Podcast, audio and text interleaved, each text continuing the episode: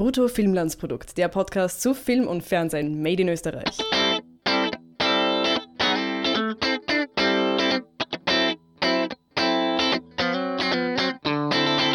Hallo Hannes. Hallo Harry. Frohes neues Jahr 2019. Danke dir auch. Ja, und euch da draußen auch. Äh, herzlich willkommen im neuen Jahr und wieder bei einer neuen Folge Brutto Filmlandsprodukt, dem Podcast zu Film und Fernsehen made in Österreich. Aber tatsächlich geht es diesmal nicht um einen Film oder um eine Serie oder einen Fernsehfilm, sondern wir wollen ähm, diese erste Folge im neuen Jahr dazu nutzen, ein bisschen über uns zu reden und ein bisschen so zu schauen, wo kommen wir her und wo gehen wir hin. Und, und warum das, machen wir das alles überhaupt? Richtig. Wir haben uns massiv äh, in, in vielen Diskussionen äh, damit auseinandergesetzt, was wir hier eigentlich tun. Wir reflektieren sehr viel. Wir reflektieren auch die Qualität unserer, unserer Arbeit, die, vor allem auch die Qualität unserer Kritik. Und was ja irgendwie so das Hauptding ist, was wir hier machen. Und äh, ich habe ja Bruttofilmlandsprodukt vor einigen Jahren gegründet, aber es hat sich halt sehr oft gewandelt und verändert und irgendwann kam es dann du daher und mit dir begann dann die Form, wie es heute ist. Natürlich hat sich auch hier jetzt wieder was getan. Wir haben die Birgit dazu bekommen, die wir lieb grüßen lassen an dieser Stelle, deren Feedback natürlich auch eingeflossen ist und die da wahrscheinlich auch nochmal eine dritte Sichtweise auf die Dinge hat. Aber wir wollen jetzt einfach mal so Gründer zu Gründer, sage ich einmal, darüber reden.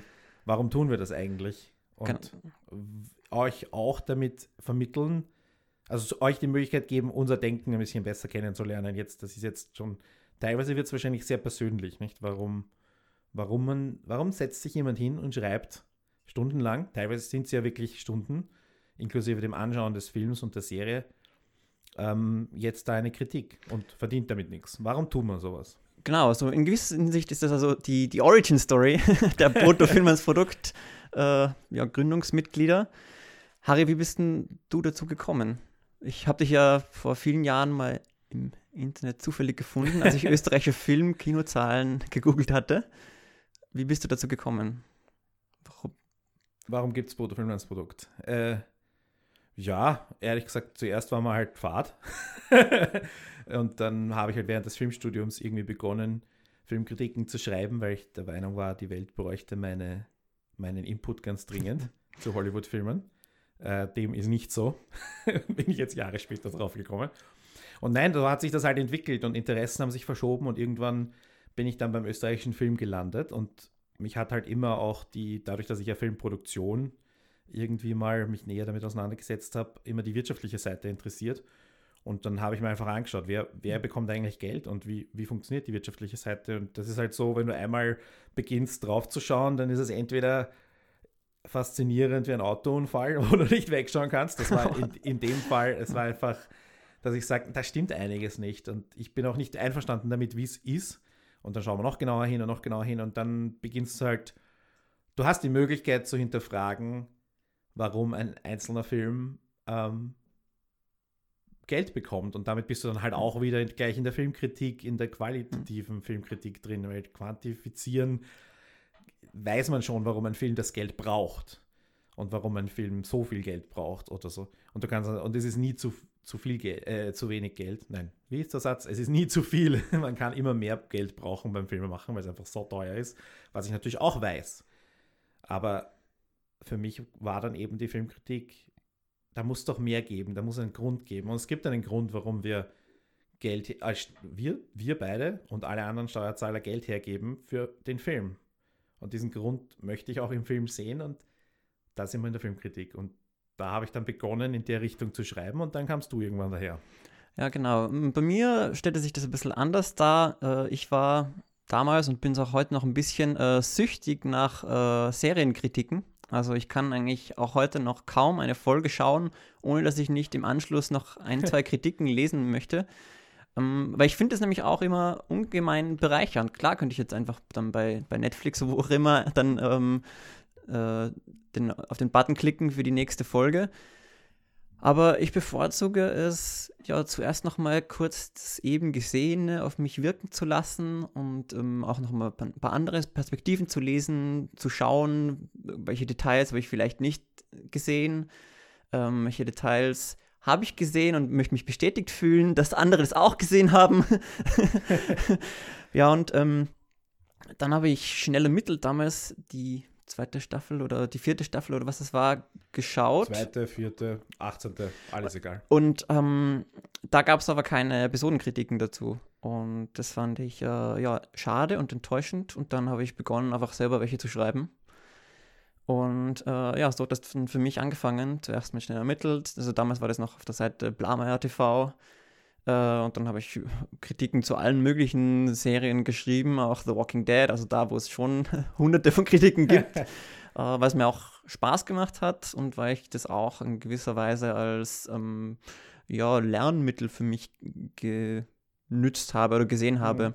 Weil ich ja selber dann auch in Richtung Film gehen wollte damals und äh, habe mir gedacht, naja, so sich eingehend mit der Dramaturgie ähm, einzelner Folgen zu beschäftigen, das macht mir Spaß, das bringt mir was und da kann ich es ja auch gleich irgendwie nieder niederschreiben für ein Publikum. Ja, und ähm, dem Hollywood bin ich dann auch, also nicht gänzlich äh, abhanden gekommen, also ich schaue es privat schon noch, aber äh, wie gesagt, da gibt es schon hunderte von Kritiken und beim mhm. österreichischen Film und bei den Serien eben nicht. Und ja, da haben wir quasi unsere Nische gefunden. Genau. Und dann gab es ja noch einen kurzen Zwischenstopp oder kurz bei Fortsetzung.tv, wo wir ja beide auch äh, aktiv waren und wo ähm, auch der österreichische Film in meinem Platz hatte. Und was, ich, was du jetzt gerade gesagt hast, mit dem du kannst dadurch, dass du Kritiken verfasst, etwas lernen für deinen für deine eigentliche Ausbildung, für deinen eigentlichen Job. Das gilt natürlich auch äh, für mich irgendwie, beziehungsweise ich sehe es immer so, es gibt so viele Leute, die irgendwas lernen oder irgendwas machen, zum Beispiel eine Masterarbeit schreiben irgendwo einmal und die schreiben dieses Wissen und generieren dieses Wissen oder akkumulieren dieses Wissen und dann verpufft das. Und du hast ja, die haben halt einen Titel dadurch bekommen, aber in Wahrheit war das eine völlig sinnfreie Übung. Und für mich ist es auch so, ich lese was über den Film, ich denke über den Film nach, ich, auch ich investiere einen, mehr Zeit, als ich zugeben will, in die, in die geistige Nachbereitung, des, des Debriefing des Films. Und dann kann man das doch eigentlich auch teilen, weil manchmal hast du jemanden, mit dem du ins Kino gehst, der auch auf der gleichen Wellenlänge ist und so weiter. Das ist aber jetzt nicht immer der Fall. Oder du hast einen, keine Ahnung, du könntest nennen es einen Filmclub oder sonst irgendeine Art von Gesprächsrunde, einen Stammtisch, wo du hingehen kannst und dich austauschen kannst. Aber dann kommen halt sehr viele unterschiedliche Filmgeschmäcker und sehr viele unterschiedliche, ähm, ja, dann hat der eine den Film gesehen und der andere den Film und dann trifft man sich zusammen und irgendwie sind immer, ist immer die Hälfte der Gruppe still.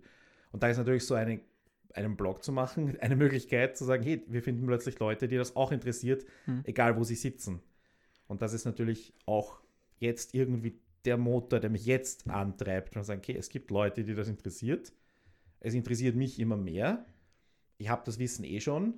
Also, und ich, ich, habe das eh äh, quasi die News äh, abonniert, wann eine neue Förderung, äh, Förderungsentscheidungen rauskommen, dann kann ich es auch weitergeben aber halt mit Zusatzinfos oder Zusatzmeinung dazu. Und deswegen gibt es Brutofilm Produkt und ist Brutofilm Produkt mehr als einfach nur eine Sammlung von Filmkritiken. Von mir aus zumindest. Weil eben dieses Wirtschaftliche für mich immer noch wichtig ist.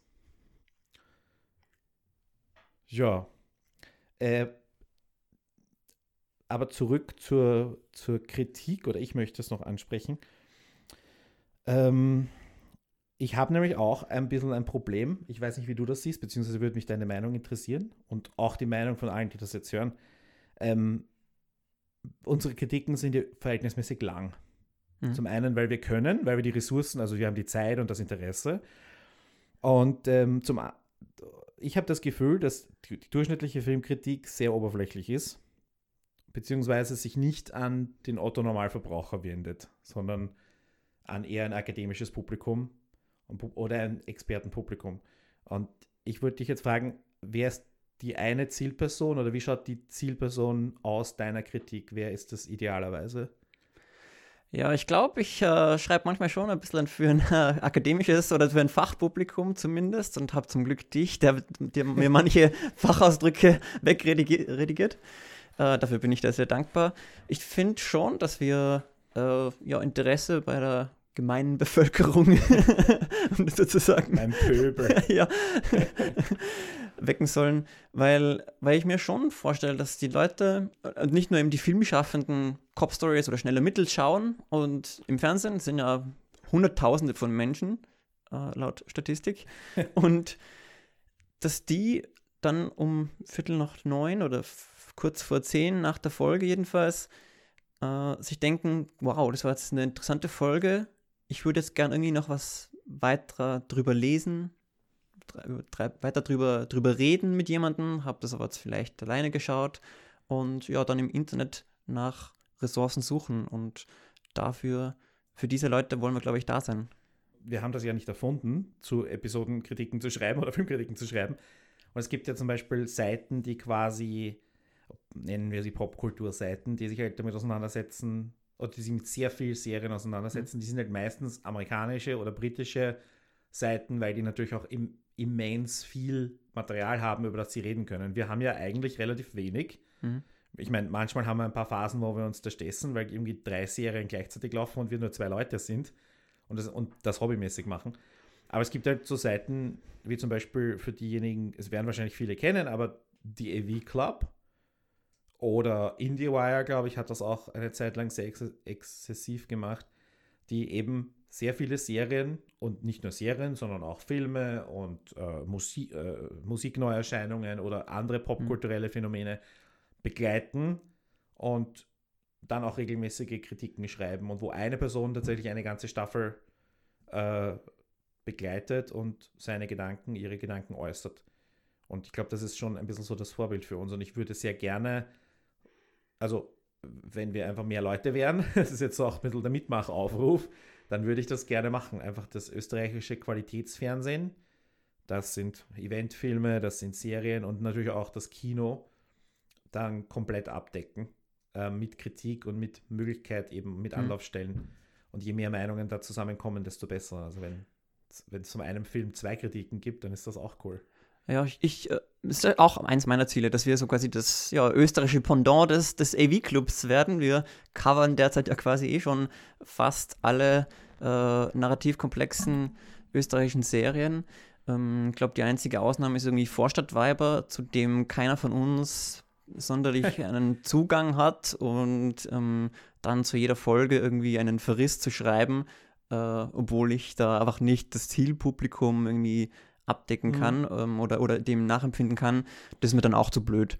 Und äh, das ist auch nicht fair gegenüber dem Werk. Äh, aber, aber sonst. Was wäre nicht, lass uns die Diskussion noch kurz verschieben, das werden wir nachher ja. noch ja. drauf zukommen. Ja. Mm, aber ähm, zum vorherigen Punkt möchte ich noch was hinzufügen und zwar denke ich schon, dass äh, unsere Kritiken oder ich hoffe es eigentlich sehr, dass die, die, die Filmschaffenden selber auch erreichen. Na, ich bin ja, ich kenne es ja jetzt mittlerweile auch aus dem anderen Lager schon. Ich habe ja jetzt auch schon ähm, als Drehbuchautor ein bisschen Erfahrung und ähm, als solcher, ich habe dabei Back is Back, dieser RTL Dramedy, mitgeschrieben. Und da haben wir also im Writers Room absolut jede Kritik und jeden Tweet zu unserer Serie haben wir gesehen und, und uns Gedanken darüber gemacht, stimmt es, äh, was können wir davon mitnehmen ähm, und ja, wie wird unsere Serie von außen aufgefasst. Und äh, insofern denke ich schon, dass da, also insbesondere auch die Autoren und Autorinnen, die Redakteure und Redakteurinnen und so weiter, ähm, ja, unseren Blog mitlesen und unsere, Zu äh, unsere Zugriffszahlen in die Höhe treiben. also, ja. Ich persönlich sehe mich eher, also ich bin ja kein Praktiker. Ich meine, hm. ich habe zwar da was gelernt und auch eine gewisse Erfahrung, aber ich bin weit davon entfernt, ein aktiver Praktiker zu sein. Und ich sehe mich dann ehrlich gesagt eher auf der Seite des Publikums. Ich sehe mich als Teil des Publikums. Ich meine, das äußert sich jetzt so weit, das hat natürlich jetzt auch andere Gründe, aber prinzipiell gehe ich jetzt nicht zu Pressevorführungen, sondern ich schaue mir den Film regulär im Kino an und zahle mein Kinoticket. Das ist jetzt halt auch etwas, was ich mir leisten muss oder leisten will. Aber es macht mich, es, es gibt mich auch in eine, es bringt mich auch in eine Position, wo ich sagen kann, ich kann das jetzt als Publikum beurteilen. Aber ich bin halt eben ähm, jemand, ein Teil des Publikums oder ein, ein Zuschauer, der halt doch ein bisschen mehr Fachliteratur intus hat, der ein bisschen mehr Gedanken drauf verwendet und sich da halt quasi dazu auferhebt, auch ein bisschen, das ist jetzt, klingt jetzt ein bisschen arrogant, aber ist es halt auch, sich dazu ähm, erhebt, jetzt da eine Meinung zu äußern und zwar oder auszuartikulieren und ähm, versucht dann schon immer diese Perspektive einzunehmen. Das gelingt mir nicht immer. Ne? Wenn du sagst, du schreibst auch manchmal zu akademisch oder zu oder eben für das Fachpublikum, ob das jetzt die Macher der Serie wirklich sind oder nicht, sei jetzt mal dahingestellt, aber es gibt halt ja auch andere mhm. Leute. Ähm, und ich, ich möchte das dezidiert nicht machen. Ich möchte dezidiert als Teil des Publikums für das Publikum schreiben. So, was haben wir da gerade gesehen und was sollen wir jetzt damit anfangen? Völlig wertneutral jetzt, ja. Und dann kommt halt schon, also dann lese ich halt drüber und dann sage ich, okay, da hat jetzt der Autor was gelesen, aber ich bin jetzt nicht so, dass ich sage, ich muss jetzt die journalistische Tätigkeit tun. Journalismus mhm. auch etwas, was ich quasi gelernt habe. Die journalistische Tätigkeit tun und den Regisseur anrufen, um irgendwie zwei Zeilen zu Zitate zu kriegen, was er von dem Film hält. Das machen andere. Und ich finde das völlig legitim. Dann nehme ich mir diese Interviews von woanders und die Pressemappe und sage dann, ja, hat er mhm. halt gesagt. Und sehe ich jetzt nicht im Film. Und das ist dann, was, was das Publikum angeht. Also, das sind wir vielleicht äh, leicht unterschiedlich in unserer Herangehensweise, dass du eben der Praktiker bist, hm. der dann eben tatsächlich auch mal in der Gefahr ist, das kritisiert zu werden und der sich wahrscheinlich auch denkt, geh bitte nein, der ist urgemein zu mir. ja, also die Erfahrung habe ich auch schon gemacht. Ne? Ähm, und für mich ist das ja auch in gewisser Weise ein moralischer Konflikt, ähm, weil ich ja eben selber auch Filmschaffender oder Drehbuchautor bin und ähm, das für mich dann natürlich ein bisschen ungünstig ist, wenn äh, ich dann mit irgendeinem bekannteren oder, oder einflussreicheren Drehbuchautor oder Autorin oder Redakteur, Redakteurin Beef bekomme, weil ich dessen oder deren Serie äh, auseinandernehme. Ja, ähm, und das möchte ich eigentlich auch in diesem Podcast äh, mal ansprechen, wie das für mich ist oder wie ich damit umgehe. Äh, was mir dabei sehr zugute kommt, ist, dass ich von Natur aus ein sehr positiver Mensch bin. und ähm, auch dazu ausgebildet wurde. Ich habe eine Lehramtsausbildung und da haben wir halt gelernt, dass man Kritik positiv formulieren muss und dass so die Kritik auch am besten ankommt.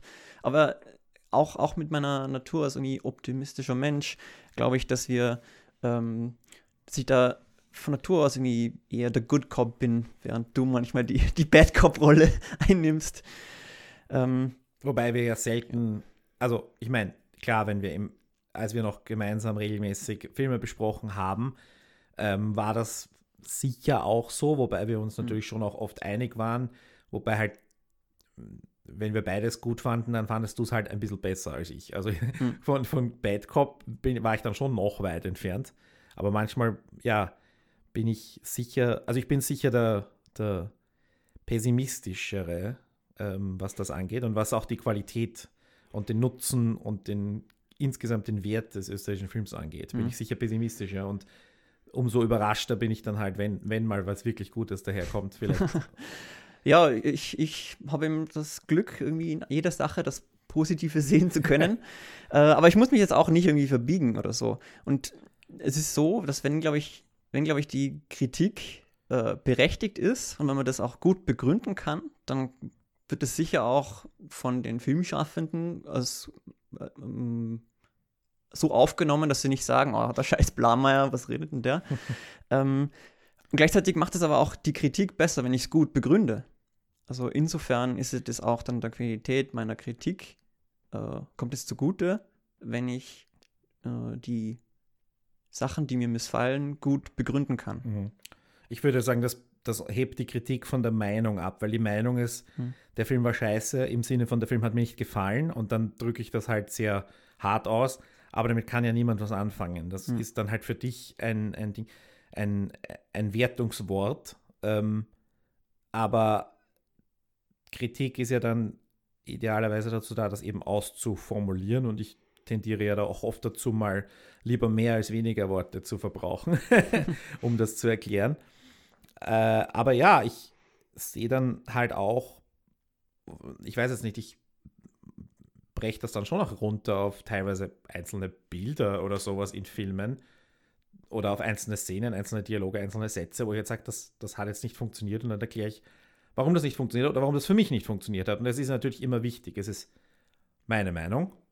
Und ähm, ich habe ehrlich gesagt kein, also ich habe jetzt nicht das Bedürfnis, mich mit irgendwem eine, einen Beef zu haben. Aber es ist jetzt auch nicht, dass ich es aktiv vermeiden würde. Wenn jemand böse auf mich ist, weil ich meine Meinung äußere, dann muss ich ehrlicherweise sagen, im Jahr 2018 habe nicht ich das Problem. Wenn wir haben einfach, und ich habe aber auch das Gefühl, gerade bei Kritik oft äh, finden viele Leute dann die Grenze der Meinungsfreiheit erreicht und der Redefreiheit, wenn du ihr geliebtes Baby kritisierst. Und das ist natürlich also kritisierst Absolut, im ja. Sinne von nicht gut findest, aber auch kritisierst im Sinne von ausformulierst, was dir persönlich nicht gefallen hat. Genau, und wenn man, wenn man das macht, dann, dann freut es die Leute auch selber. Es ist ja so, ne, ähm, wir sind schon in Kontakt mit diversen Produktionsfirmen, die uns hoffentlich, äh, oder, oder, oder Sendern, die uns Screener geben, ja. also ähm, Vorabfassungen der Folgen, damit wir dann pünktlich die Kritiken raushauen können. Und äh, auch wenn wir da mal äh, kritischere Töne anschlagen, ähm, senden die uns eigentlich weiterhin quasi die Screener zu, weil sie trotzdem froh sind, dass, dass wir drüber schreiben, auch wenn wir ein paar ja, Sachen auch kritisieren. Aber das wäre der Idealfall, ne? Also ich glaube nicht, dass es flächendeckend so ist. Also wir sind ja jetzt nicht mhm. auch, dass wir irgendwie überall die Türen anklopfen und sagen, gebt uns das, gebt uns das, sondern wir, wie ich schon sagte, ich gehe ganz regulär ins Kino und nicht mhm. zu den Presseverführungen. Ich könnte, aber ich meine, weißt du, es hat halt auch Zeitgründe. Ähm, und da, da ist es dann schon so, dass ich sehe, da fehlt es noch. Also, da, da, dass du sagst, es gibt eine Kritik, die sich auf, auf äh, wie soll ich sagen, äh, argumentativ oder wie auch immer mit unserem Film auseinandersetzt, so quasi im Sinne von, es gibt keine schlechte Werbung. Das halte ich noch nicht für flächendeckend angekommen. Mhm. Und da ist es dann, ob wir jetzt einen Screener kriegen oder nicht, bin ich nicht beleidigt, wenn, wenn, wenn wir fragen und einer sagt nein, dann nehme ich das überhaupt nicht persönlich oder so. Also ich hoffe, das ist jetzt auch nicht so rübergekommen. Aber ich habe schon das Gefühl, dass es eben ein paar, wie soll ich sagen, Regisseure gibt, die dann zum Beispiel auch mal, also manchmal sind es Regisseure, manchmal sind es Produzentinnen, manchmal sind es Verleiherinnen, äh, aber oftmals sind es einfach die zentralen Filmemacherinnen, die dann auf dich zukommen und sagen, ähm, hey, ich habe da den Film, machst was damit. Und das ist halt, ich habe das Gefühl, je teurer der Film, desto weniger kommt das vor, weil du ja irgendwie, hm, ich weiß nicht, zwar sehr viel investierst in den Film an Zeit und Aufwand und so weiter und auch vermutlich an Intellektualität, hm. aber beim, bei der Werbung, beim Marketing, bei der Öffentlichkeitsarbeit, und wir sind jetzt nicht Teil des Marketings, sondern wir sind Teil der, der Öffentlichkeit, ähm, hört es dann halt oft auf. Und ich muss ehrlich sagen, wenn äh, man fühlt sich auch geschmeichelt, wenn jetzt der Regisseur zu einem kommt und sagt, hey, hier ist mein Film und sich um, um dich kümmert als Journalist und als Kritiker. Ähm, und das, ich weiß jetzt nicht, ob sich das bei uns tendenziell in positiveren Kritiken niederschlägt, aber ich habe das Gefühl, dass die Filme dann auch oft besser sind, weil du irgendwie merkst, da ist jemand dahinter, der sie wirklich auch in die breite Öffentlichkeit bringen will. Und die breite Öffentlichkeit ist eben nicht notwendigerweise zahlendes Publikum, sondern es ist eben tatsächlich Öffentlichkeit und viele Filmemacher tun das eben nicht. Was ich noch hinzufügen wollte, zum, ähm, was mir zugute kommt, darin, dass ich immer das Positiv drin sehen kann, mir ist auch immer wichtig, dass man halt die Serien und Filme für das bewertet, was sie auch sein wollen.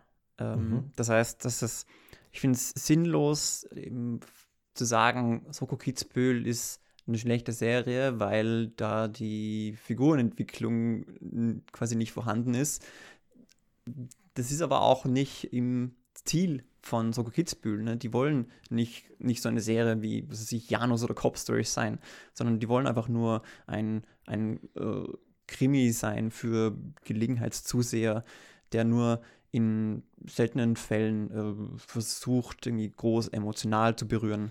Äh, das heißt natürlich nicht, dass das immun ist gegen über Kritik. Also wenn man sagt, Soko Kitzbühel hat die schlechtesten Verfolgungsjagden des Serien, des Serien, aller Serien, dann denke ich, ist es eine relativ gerechtfertigte Kritik. Aber eben zu sagen, ähm, Also, Also- eine Schaß-Serie. Ja, genau, das, das finde ich auch unsinnig.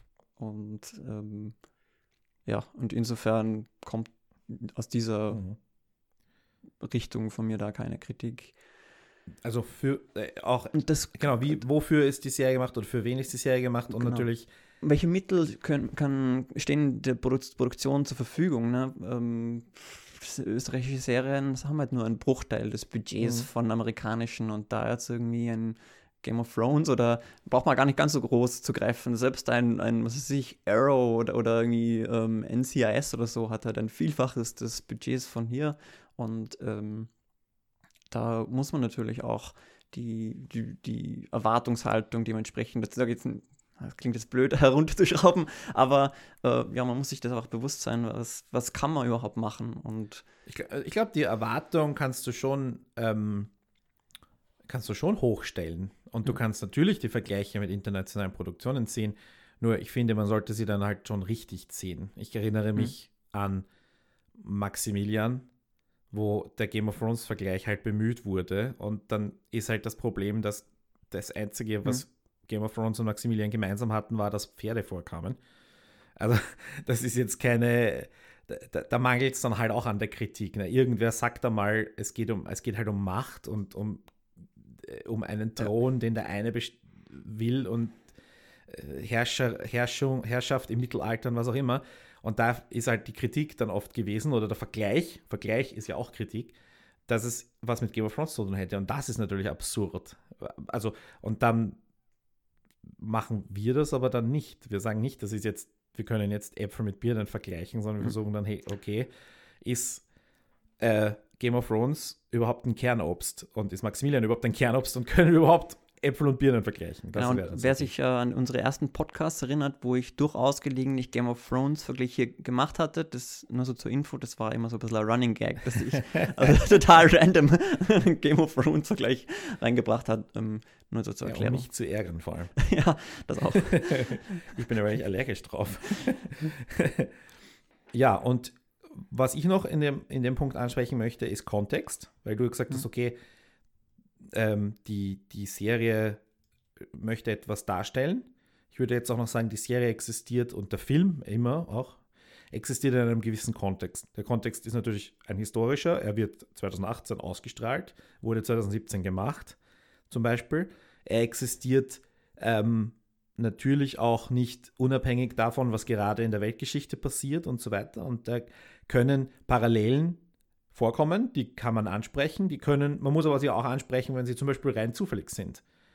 Ja, oder wenn ein Film zum Beispiel plötzlich ähm, ein, ein ich, ich mache jetzt ein, ein, ein Hausnummernbeispiel, wenn ein Film irgendwie feministisch ist und dann reitet er auf der MeToo-Welle, nennen Mhm. wir es mal so, hatte aber gar nicht die Absicht vor fünf Jahren, als das geschrieben wurde. Oder das Buch, auf dem er basiert, hat damit nichts zu tun, weil es einfach schon viel älter ist. Und es ist aber jetzt gerade, der Film ist jetzt gerade erfolgreich, weil, oder umgekehrt, er ist jetzt gerade nicht erfolgreich, weil. Mhm. Und das ist, ähm, das geht dann halt auch um, jetzt haben wir halt die großen Themen, eben äh, Feminismus, Flüchtlinge, Migration, äh, Wirtschaft, immer wieder in verschiedenen Ausprägungen, aber ich meine, die letzte Wirtschaftskrise unter Anführungszeichen ist auch erst zehn Jahre her. Also äh, da ist natürlich der Film äh, ist nicht unabhängig davon und ist es nie gewesen, Hm. aber das muss man halt auch mitdenken und dann ist es manchmal halt eben historisch, manchmal wirtschaftlich, manchmal erzählerisch. Wenn zum Beispiel, mh, was ich zum Beispiel jetzt diagnostizieren würde, dass der österreichische Film seit, äh, seit Fritzl einen Anstieg an Kinder im Keller Geschichten hat, dann ist das natürlich schon vielleicht auch irgendwie darauf zurückzuführen, dass Filmemacherinnen, wenn sie darüber überlegen, was könnten wir schreiben oder was könnten wir noch für Elemente in die Geschichte hineinbringen, dann vielleicht schneller an sowas denken, als sie es vor Fritzl und vor Hm. äh, der Campus-Entführung gemacht hätten. Und das ist zum Beispiel so ein Ding, wo ich sage, ich brauche jetzt nicht noch eine Kindesentführung-Geschichte, wir haben es jetzt langsam begriffen. Das ist dann et etwas, was ich kritisiere im Kontext. Mhm. Ja. Das war jetzt ein Beispiel, weil ich mache es auch immer wieder, ne? weil es kommt ja auch immer wieder vor. Aber du verstehst das Beispiel. Kontext. Und dann natürlich für mich immer die Frage beim Film, also da ist immer jetzt vielleicht Unterschied zwischen Serie und Kino. Bei der Serie ist es, was will die Serie sein? Mhm. Das ist in den meisten Fällen Unterhaltung. Also ähm, das heißt, der Kontext oder der, der Serie ist meistens vielleicht ein bisschen geringerer. Also so da unterschätzen wir das Fernsehen nicht, aber trotzdem. Und beim Kino ist es so, da, da steht ihr jetzt zum Beispiel Geld dahinter, das auch dezidiert sagt, wir fördern Kultur. Und wir fördern, und der Film, also bei den, bei den Filmveranstaltungen sind dann die Filmemacher und sagen, wir sind, äh, niemand gibt uns Geld, aber wir sind so wichtig für den Diskurs und für die Kultur. Und das sind halt Dinge, die sehr schwer, sehr schwer zu definieren sind und zu begreifen sind, wo ich es versuche und regelmäßig scheitere, aber tatsächlich dann frage, was ist jetzt das Kulturelle, das Wichtige, das demokratisch Relevante, das Diskursive an diesem hm. Film. Ja, ich, ich finde, dass es schon auch bei Serien möglich sein kann. Äh, und das ist auch irgendwie mein großes äh, Vorhaben für die Zukunft, dass ich meine, meine Kritiken äh, in diese Richtung mehr entwickle, dass ich die ja thematischer mache, weil ähm, unsere, Kritik, unsere Kritiken sind ja immer so geschrieben, dass sie quasi also nicht irgendwie neugierig machen sollen oder schon auch neugierig machen vielleicht, aber, aber es ist jetzt nicht so, dass man sie im Vorhinein liest und sich aufgrund deren ähm, eine Meinung bildet und sich sagt, okay, dann schaue ich es jetzt oder mhm. nein, interessiert mich doch nicht. Das wäre ja nämlich das von mir vorher erwähnte Marketing. Genau. Äh, unsere sind ja eher so zur Nachbetrachtung und äh, da finde ich es jetzt nur so, ja, schon auch interessant, aber eher nur minoritär dann zu sagen, ja, ähm, der hat überhaupt nicht schauspielern können mhm. oder doch, das war toll. Also das lese ich schon auch gerne und das schreibe ich auch gerne. Äh, aber ich glaube, ja, noch, noch interessanter ist, dass man irgendwie ja, die thematische Essenz versucht herauszugreifen. Mhm. Das ist, denke ich, ziemlich schwierig beim Schreiben, gerade so bei Cop-Stories, die ja zehn unterschiedliche Geschichten in einer Stunde unterbringen und ähm, wo es oftmals kein ähm, unifying Theme gibt, also kein Verein oder kein Thema, auf das alle irgendwie zu, zu, zugreifen. Ähm, ja, das wäre für mich so ein bisschen die Idealform der mhm. episodischen Kritik oder das lese ich auch selber am liebsten. Und ja, versuche das in Zukunft äh, darauf hinzuschreiben, was dann natürlich nochmal dieses moralische Dilemma, von dem ich vorher sprach, ähm, von mir zwie im Zwiespalt von Kritiker und selber Filmschaffender äh, und niemandem auf die Füße treten wollen, unter Anführungszeichen, ähm, ja, wie ich das noch quasi unproblematischer mache. Mhm. Ich meine, bei Cop Stories haben wir ja noch einmal die Ebene, dass du, wenn du sagst, du möchtest sie in einen Kontext bringen, dass du ein Zeitproblem hast mit der Ausstrahlung. Aber natürlich kommt dann auch noch dazu, dass ähm, die, die, also du musst quasi immer einen anderen zeitlichen Kontext mitdenken, mhm.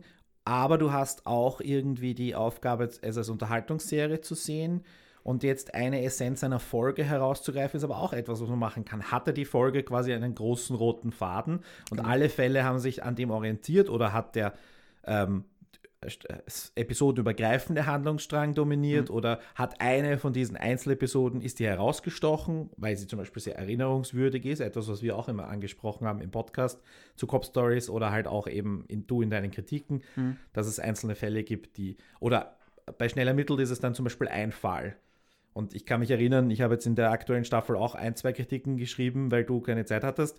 Und dann habe ich halt gesagt, ja, das war halt jetzt ein Fall, der bla bla bla, jetzt in zwei Sätzen erledigt, weil es interessiert nicht. Ich habe ihn schon wieder vergessen, während ich ihn schreibe. Und das ist natürlich auch eine Aussage und dann äh, erkläre ich aber halt auch, warum. War alles schon mhm. mal da, das und das und so weiter. Und die, die Essenz, wie du es nennst, das ist natürlich schon auch ganz wichtig. Aber was, was ist das? Was kann das sein? Weil das, und hier sind wir dann vielleicht auf der Suche nach dem, das ist so ein bisschen der heilige Gral, den wir nie erreichen werden, aber trotzdem irgendwie es herausfiltern, ist es, ist es ein Thema, ist es ein Blick, ist es die Leistung einer Schauspielerin mhm. zum Beispiel, der jeweiligen Folge oder des jeweiligen Films oder ist, ist der Film den wir gerade gesehen haben, eigentlich relativ banal, aber zufällig zum richtigen Zeitpunkt erschienen. Das kann ja auch die Essenz des Films sein. Und das sind so diese Dinge, wo ich sage, ich denke da irrsinnig gern drüber nach. Hm. Und dann schreibe ich es halt auch nieder. Und, ähm, Und dann liest man es hoffentlich auch. und dann liest man es hoffentlich auch.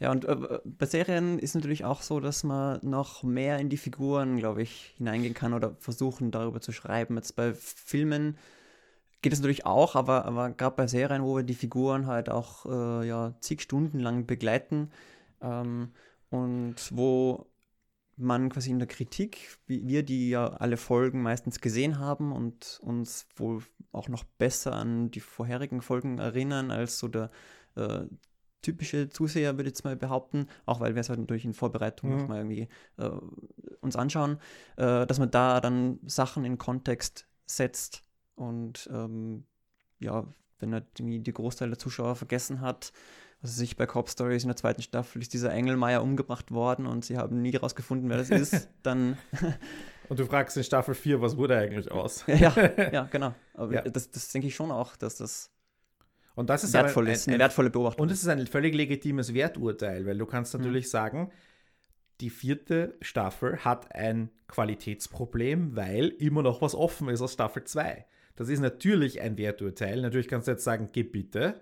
Aber es, wenn du sagst, es gibt tausend Nadelstiche, die, diese, die das dann zur schlechten Staffel machen oder so, dann ist das halt einer davon. Hm. Es ist i- äh, nicht signifikant, aber wir beobachten das und teilweise äh, kriegen wir ja aber auch Kommentare, dass Leute zum Beispiel, eine, ein Kommentar hat mal darauf hingewiesen, dass äh, Angelika Schnell irgendwie Staffeln vorher eine Pferdehaarallergie hatte und dann in der sechsten Staffel in in einem Fall in einem Pferdegestüt keine Probleme mehr hatte. Das sind natürlich die Superfans. Alle Achtung für Superfans. solche Alle Achtung. Beobachtungen. Aber ist natürlich auch eine, eine gewisse die, die Qualität. Für mich ist es eben so, ich bin zwar auch ein großer Serienfan, aber und da unterscheiden wir zwei uns natürlich, weil ich mache halt zwar auch gelegentliche Serienkritik, aber hauptsächlich dann doch eher was mit Filmen, weil ich ja auch Mhm. die Podcasts immer mache und so weiter. Und ich schaue die meisten Serien, aber und ich, ich korrigiere deine, deine Kritiken, aber ich schreibe ja selten Serienkritiken. Und halt nur für, für Mayberger ist eigentlich die, die Ausnahme jetzt. Und für mich ist das halt, das muss innerhalb eines Films funktionieren. Das ist natürlich viel einfacher, wenn du 90, 100 Minuten hast, in, innerhalb von denen das funktionieren muss. Und für mich ist es dann auch wichtig, dass ich nicht so Wörter benutze, was mir in anderen Kritiken auf die Nerven geht und auch in anderen Podcasts zum Beispiel, die dann einfach sagen, der Film ist subtil oder oberflächlich, funktioniert auf der großen Leinwand. Äh, oder solche Sachen. Das sind so, das sind, die, das sind Wörter, die eigentlich nichts heißen. Du Mhm. kannst für dich irgendwann mal de definiert haben, was das eigentlich heißt. Subtil. Aber das einfach so in den Äther zu schleudern und sagen, hey, hier Podcast-Hörer, Kritikleser, macht's was damit. Auf subtilste Weise schafft es der Regisseur, das und das zu zeigen. Ich meine, come on.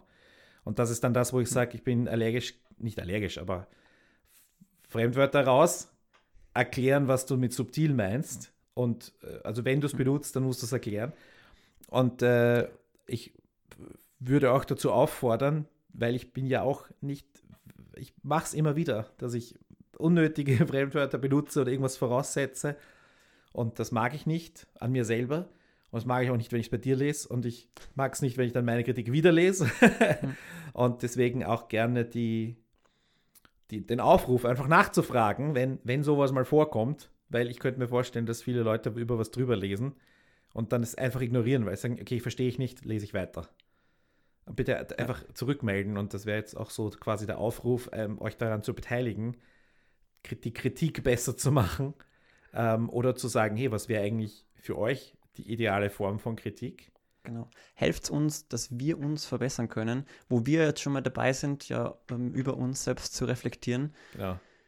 Wäre natürlich auch für uns der, der Blick von außen hilfreich. Ähm, was können wir besser machen in unseren Podcasts, in unseren Kritiken? Äh, worüber wollt ihr, dass wir schreiben und sprechen? Und was findet ihr total ungnädig? und reichen, äh, sollte man Filme zum Beispiel mit Punkten bewerten. ne? Ist ja auch eine, so eine Sache. Hm. Du, ich habe mir Gedanken gemacht über dieses Punktesystem, das wir da haben. Ja? ich fand es am Anfang irgendwie so eine liebe Idee zu sagen, jeder Film hat sich einen Punkt verdient. Inzwischen denke ich mir, na, es, es, kommen mir Filme unter, wo ich mir sage, ihr habt nichts von dem, was ich eigentlich will. Da sind wir wieder beim Thema Good Cop, Bad Cop. Ja, ihr habt, habt nichts. Ja, du gibst immer standardmäßig mindestens drei oder so. ja. jede, drei Punkte hat sich jeder Film verdient. Ähm, ist auch so eine Sache. Ich habe mir zum Beispiel überlegt, ich könnte eigentlich, weil ich ja doch auch jetzt schon, was haben wir jetzt hinter uns, über 75 Folgen, ähm, irgendwie mir überlegt habe, was sind eigentlich meine zehn Punkte? Wie könnte man, wie könnte man das systematisieren, dass man quasi die Kritik auch nachvollziehbarer macht? Und man sagt, also für mich persönlich, das ist ja auch, again, meine Meinung, meine äh, persönliche Meinung, aber trotzdem habe ich halt andere Ansprüche an den Film. Und wenn ein Film komplett unlogisch ist, dann mag das für viele Leute akzeptabel sein, aber für mich nicht. So ein Beispiel. Und das ist natürlich dann auch die Möglichkeit, dann Widerrede zu geben in meiner Kritik, wir sagen, okay, der Film war unlogisch. Ich erinnere, wir haben zum Beispiel die Nacht der tausend Stunden, wenn du dich erinnerst, wo wir beide hm. den Film eigentlich nicht schlecht fanden, aber einfach nicht gut bewertet haben, weil er so viele Logikprobleme hatte. Ja, ich fand ihn aber deshalb auch wirklich schlecht.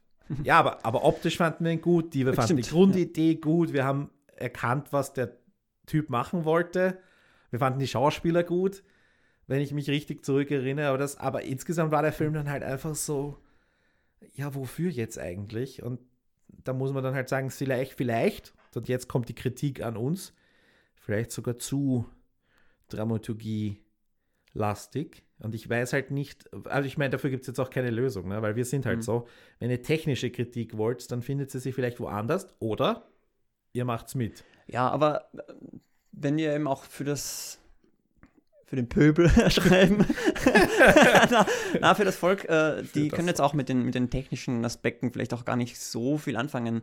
Ich meine, natürlich ist da irgendwie so ein bisschen ein, ein äh, Blick hinter die Kulissen für die interessant, aber ähm, ja, gerade bei nach der 1000 Stunden, wo die technischen Aspekte eigentlich gar nicht so zu sehen waren, sondern man das eher dann bewundernswert fand, wenn man sieht, wie sie es eigentlich gemacht haben, dann ja, ist es ja, denke ich, schon eher Hintergrundwissen, dass mhm. man das sicher auch unsere Kritik bereichern kann. Aber ich würde jetzt ja. dem, dem allgemeinen Publikum, dessen Teil ich bin, äh, dessen Teil ich sein will, äh, nicht unterstellen, dass es per se nicht in der Lage wäre, ähm, oder dass es nur Wert auf Story legen würde. Und damit mhm. äh, könntest du jetzt auch quasi ganz abschätzig sagen, Story und wenn du irgendwelche Beats und, und, und, und, und Plotpunkte und, äh, und, und, und hier muss jetzt Spannung hin und hier muss es jetzt ruhiger werden und so weiter, wenn du irgendwie so das Ganze schematisch immer abklopfst, dass du dann halt quasi den, den Film und so weiter runter reduzierst auf einen Unterhaltungswert. Und dann sagst, okay, mhm. hier wurde jetzt Emotionalität bedient oder das die Bedürfnis nach Action oder nach Humor, die die Lachmuskeln beansprucht und so weiter, was man alles quasi planen kann. Und wenn wir dann immer die Frage stellen, hat der Film diese Planung erfüllt, dann ist das vielleicht jetzt auch nicht ganz fair. Und dann weiß ich jetzt nicht, ob wir tatsächlich immer weit genug sind, oder ich persönlich, für mich jetzt, und ich möchte jetzt nicht für euch sprechen, dass wir dann, ähm,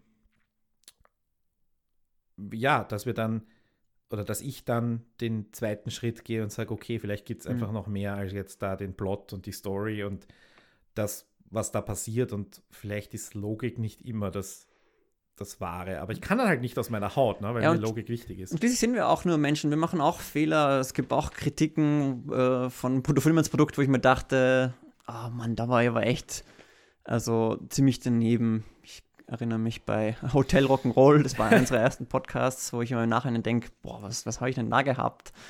Ähm, ja, oder kann auch umgekehrt sein, dass ich irgendwie mal was also, zu positiv bewertet habe.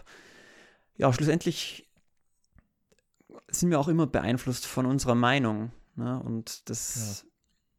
ist natürlich manchmal schwierig, ja, zu, zu differenzieren, wo was ist jetzt, wie viel ist jetzt Meinung darin und wie viel ist jetzt da, ja, unter Anführungszeichen objektive Blick auf, auf, auf den Film oder die Serie. Aber vielleicht, vielleicht ist das jetzt auch etwas, wo wir quasi, also ich, ich starte jetzt den Aufruf an das Publikum, euch selbst auch zu hinterfragen, weil wir kriegen ja doch oft, nicht oft, aber gelegentlich Feedback, dass dann eben äh, zwischen Beleidigung oder ähm, äh, sagen wir mal am Wesentlichen vorbeigeht, wo ich mir denke, naja, hast du jetzt tatsächlich ein Problem mit, hast du ein Problem damit, dass ich es nicht gut finde oder hast du ein Problem damit, was ich argumentiert habe? Weil und da ich, mhm. würde ich schon dazu aufrufen, oder das wäre mein absoluter Wunsch, wenn man Argumenten mit Argumenten begegnet und, und halt begreift, Meinung äh, ist, es bleibt Meinung, aber es ist trotzdem eine gewisse, äh, es ist wohl, also bei mir ist es definitiv so, ich weiß, dass es auch bei dir so ist und bei der Birgit, der, äh, wohl überlegt und nicht einfach leichtfertig hingeschrieben. Und natürlich, manchmal ist man schlecht gelaunt oder man ist jetzt irgendwie unter Zeitdruck oder so. Es gibt halt auch so Dinge, wo es dann halt einen Einfluss darauf hat, dass es vielleicht ein bisschen gemeiner oder ein bisschen härter ist, als man es eigentlich meint. Auch das ist etwas, was mir regelmäßig passiert. Aber ähm, ich habe eben das Gefühl, dass da noch viel, unter Anführungszeichen, Arbeit vor uns liegt. Äh, auch unser Publikum wohin zu begleiten, nämlich in eben das Sehen von Filmen und dann in das richtige Diskutieren oder richtige oder das, das mhm. Diskutieren von Film und nicht das gegenseitige Austauschen von Stehsätzen und von Meinungen. Du hast keine Ahnung, du hast keine mhm. Ahnung oder was auch immer. Ja, ich kann mich ja da immer noch äh, also zurückflüchten auf meinen Namen und sagen, ja, ja, ich bin ja nur so ein Blaumeier. Das war, war alles ironisch gemeint. Nein. Ja, und äh, es gibt da so eine Fernsehredakteurin, die mir, ähm, oder der, ich schreibe Kritiken zu ihren Serien und die sagt mir dann immer wieder, ich hätte noch so viele Sachen dazu zu sagen.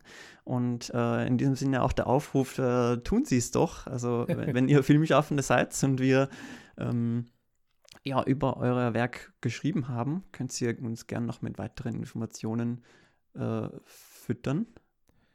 Ja, beziehungsweise gerne äh, posten. Äh, ich meine, wir geben ja immer genug Möglichkeiten dazu. Also wir sind jetzt nicht dazu da, eure, eure Marketing zu machen und genau. eure Sachen zu vermitteln. Äh, und das ist jetzt, das ist eine super Überleitung zu einem anderen Punkt. Ähm, es gilt, was wir sehen. Das heißt, ich kann jetzt nicht immer alles mit berücksichtigen. Ich war nicht dabei, als du den Film gedreht hast. Ich akzeptiere, dass du Probleme hattest. Ich meine, manchmal werden Kameraleute vom Blitz getroffen. Manchmal werden, keine Ahnung, passiert irgendwas. Manchmal geht dir das Geld aus. Manchmal gibt es Probleme. Hauptdarsteller werden krank. Was auch immer. Aber am Schluss steht da ein fertiger Film, den du ins Kino gebracht hast und für den du mein Steuergeld bekommen hast. Und dann bewerte ich das, was da ist. Und auch das, was im österreichischen Kino läuft, um nochmal zurückzugreifen auf die Game of Thrones Vergleiche, Vergleiche mit amerikanischen Hochglanzproduktionen, die 10, 20-fache Budget haben, trotzdem spielst du im gleichen Kino. Du, du läufst auf der mhm. gleichen Leinwand. Und für das fast für das gleiche, gleiche Geld. Geld. Ja. Nicht nur das fast gleich, das gleiche Geld. Ja, was die, die, die österreichischen Filme haben selten Überlänge zu stark. ja, okay, gut, ja. Wurscht. Aber das heißt, du, du betrittst eine Spielwiese, die du dir ausgesucht hast. Ich habe dich nicht dorthin geschickt. Aber ich, ich mag das, was du tust. Ich mag das Medium, in dem du dich bewegst. Und ich habe halt äh, meinen persönlichen Geschmack und meine persönliche Meinung. Und damit musst du auch umgehen können als Filmemacher. Und dann äh, ist es halt so, dass man sagt, okay, hier gibt es dann Limits in dem, was wir in unserer Besprechung leisten können. Wir können nicht, äh, ich beziehe mich jetzt auf einen konkreten Fall, wir können nicht wissen, wo du aufgewachsen bist. Wenn wir, wir können recherchieren, wo du herkommst, aber dann steht halt in deiner Agenturakte, dass du in dieser oder jenen Stadt geboren wurdest, dann ist es jetzt halt statistisch wahrscheinlich, wenn wir dich als, wenn du in Feldkirch geboren bist, dass du Vorarlberger bist. Und dann können wir nicht wissen, wenn du in Graz aufgewachsen bist und einen, Ste einen steirischen Dialekt hast. Hm. Das ist jetzt so eine Sache, wo wir sagen, wir müssen dann gewisse Annahmen treffen. Wir freuen uns aber eben genau dann über Korrekturen, solange sie eben äh, auch freundlich bleiben und nicht nur, weil wir einmal einen unter Anführungszeichen Fehler machen. Ist das ein Fehler, wenn ich jemanden sage, du bist Vorarlberger und der ist aber in der Graz aufgewachsen und sieht sich als Steirer? Ist das ein Fehler? Also, wenn wir diese Korrektur bekommen, dann akzeptieren wir das und würden und schreiben das auch um. Aber uns dann zu quasi zu beleidigen, unter Anführungszeichen, oder unsere Meinung und unser gesamtes Ding da in Frage zu stellen, da muss ich sagen, nein, dann bleib bitte weg. Das war jetzt spe oddly specific, aber äh, ja, es war mein Anliegen, das zu sagen. Wie geht's dir mit Kritik von außen, wenn du eine bekommst? Ja, bin ich immer dankbar. Also die nehme ich, nehme absolut positiv wahr, äh, weil ich ständig auf der Suche bin, mich zu verbessern. Und ähm, ja, ich freue mich, wenn jemand was findet, wo ich mich verbessern kann. Also ich bin da wirklich sehr optimistisch, glaube ich. Und äh, sehe das sehr positiv. Vielleicht äh, lass uns langsam zum Ende kommen, beziehungsweise noch mhm. einen letzten Punkt ansprechen, weil. Du einen letzten und ich einen letzten, so machen wir so. Ach so, dann mach du, fang du an. Ich habe jetzt. Äh, ja, ich möchte noch ein Wörtchen drüber verlieren zum Mehrwert für den für die österreichische Film- und Fernsehlandschaft. Ähm, ich bin der Überzeugung, dass zu einer gesunden Serienlandschaft eine äh, ebenso gesunde Rezeptionskultur dazugehört. Ich glaube, dass das ähm, auch wichtig ist für das Ansehen des österreichischen Film- und Fernsehschaffens. Ich glaube nämlich, dass insbesondere die österreichischen Serien, auch der Film, ähm, schon ein, ein Imageproblem haben. Äh, wenn ich die meisten meiner Freunde frage, da hat also fast noch nie jemand von Cop Stories gehört, auch nur. Also ganz ehrlich. Äh, und also für mich ist das ja die, also eine der besten derzeitigen Serien, ist schon in meinen Top 10 des Jahres 2018 drin. Ähm, und ich finde es sehr schade und ich finde es auch ein wenig unfair, weil äh, ich denke schon, dass noch viele Vorteile im Raum sind, dass man ja aus Prinzip nicht äh, österreichische Serien schaut, dass man dass viele Leute eben auch gar nie wirklich in die ARD, ZDF oder ORF Mediatheken geschaut haben und, und da Serien nachgeschaut hätten, äh, weil sie halt ja denken, ja, ja, ich habe halt Netflix und so weiter. Und ähm, ja, dass viele Leute da in diesen, den hiesigen Produktionen gar keine rechte Chance geben. Mhm. Und ähm, ich glaube, dass ein Weg, um das zu bereinigen, ist, dass die Leute, dass man, dass die Leute auch drüber schreiben und den österreichischen Film und die österreichischen Serien ernst nehmen und äh, eben genauso wie bei amerikanischen Produktionen äh, es dazu Artikel gibt im Netz und wo man auch noch über die Serie und äh, die Filme noch weiter nachlesen kann. Und ich denke, dass Proto Filmans Produkt da schon auch einen wichtigen Teil dazu beiträgt und ist auch eine meiner Hauptmotivationen, ähm, den österreichischen Film und Fernsehen äh, so zu fördern. Stimme ich dir zu. Ich freue mich auch ehrlich gesagt immer, wenn ich woanders eine, eine Beschäftigung mit österreichischen äh, Film und Fernsehen sehe, die eben über dieses, diesen, äh, wie soll ich es nennen, Ankündigungskritik, Journalismus hinausgeht, weil übermorgen startet dieser Film im Kino, wir haben ihn schon gesehen, bla bla bla, hier ist eine Zusammenfassung oder so eine Kritik. Alles, was darüber hinausgeht, ich freue mich richtig, wenn das gemacht wird. Hin und wieder machen auch die etablierten, wirklich großen mhm. Medien mhm. mit wirklich toller Reichweite sowas. Ich freue mich total. Genau. Also ich sage jetzt nicht, dass Produkt irgendwie der Retter der, der Filmkultur ist oder so, mhm. aber Teil des Ganzen und einfach mhm. etwas machen, was andere nicht machen. Und genau. das ist, ich glaube, da sind wir dann schon da können wir uns insofern auf die Schulter klopfen, ganz bewusst, selbstbewusst. Wir sind einzigartig, aber wenn jemand anderer daherkommt und das auch macht, nur zu. Genau, und wir, machen es eben schon auch im intensiver, als es die größeren österreichischen Tageszeitungen sind. Ne? Die machen vielleicht ein oder höchstens zwei Artikel äh, zum äh, Staffelauftakt von einer Serie. Vielleicht also, noch zu Quoten am Schluss. Genau, ja. ja. Aber eben äh, während es läuft äh, gar nichts. Und ja, ich finde das schade, weil ich ähm, mhm. selber gerne die einzelnen Folgen nochmal nachreflektiere und ähm, ja, wir bieten auch irgendwie da den, den Raum, das dort zu, äh, zu tun, also mit uns, mhm. ähm, die, also die Artikel zu lesen und dann vielleicht auch einen Kommentar mit uns drüber zu diskutieren, freuen wir uns immer sehr drüber. Und, und fürs Kino gilt ja auch etwas, und das ist etwas, was ich noch ansprechen möchte, weil unser Podcast zum Beispiel erscheint ja immer danach. Der, äh, der Film startet immer am Freitag im Kino und unser Podcast kam bis jetzt immer am Mittwoch inzwischen ist es Donnerstag geworden. Also das heißt fast eine Woche später.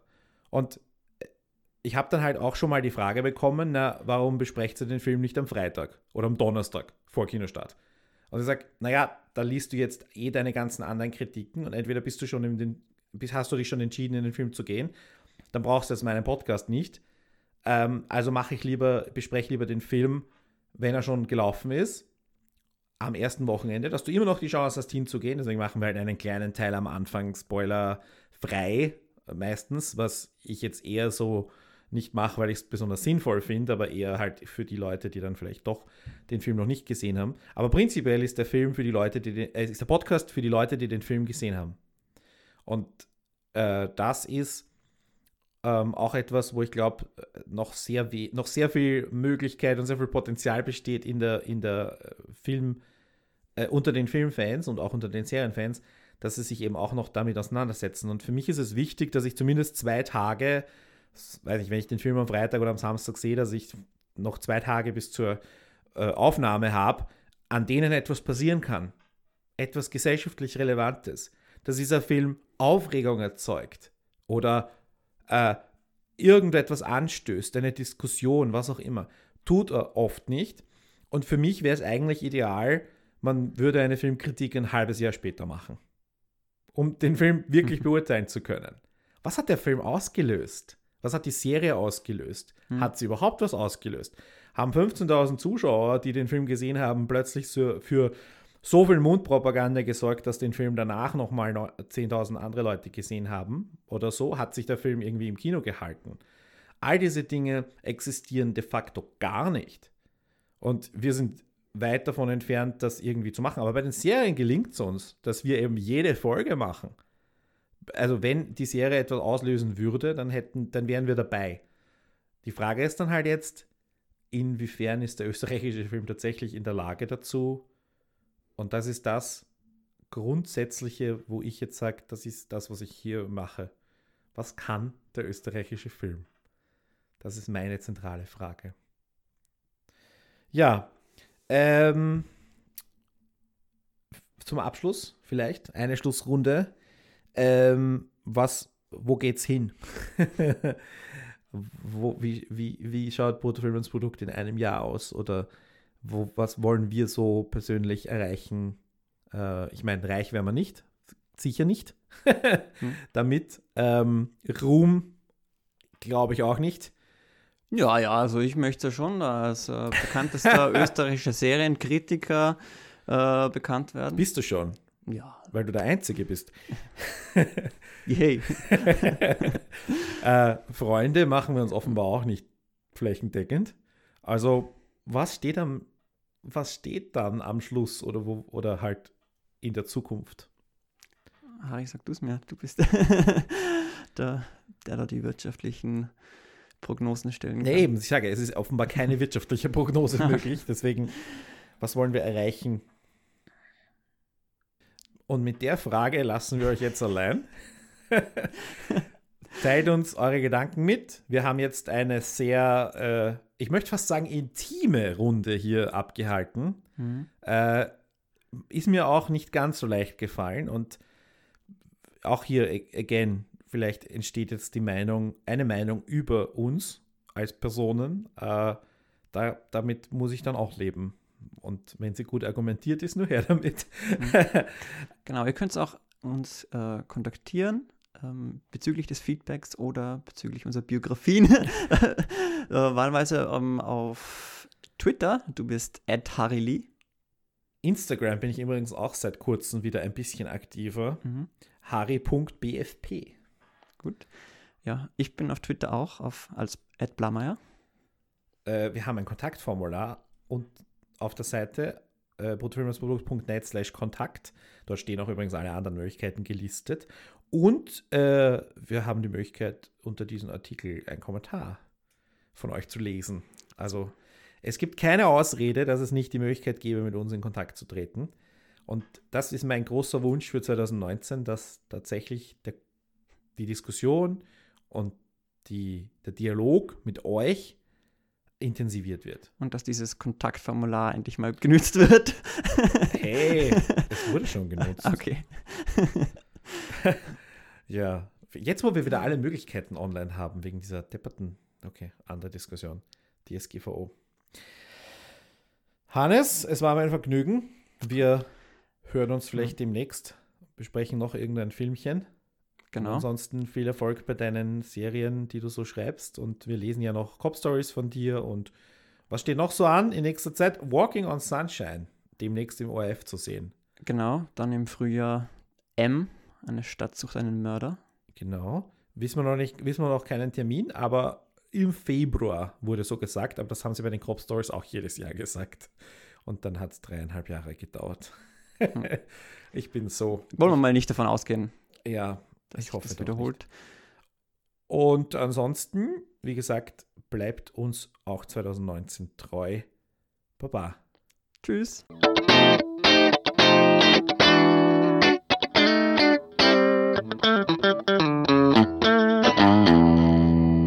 bruttofilmlandsprodukt.net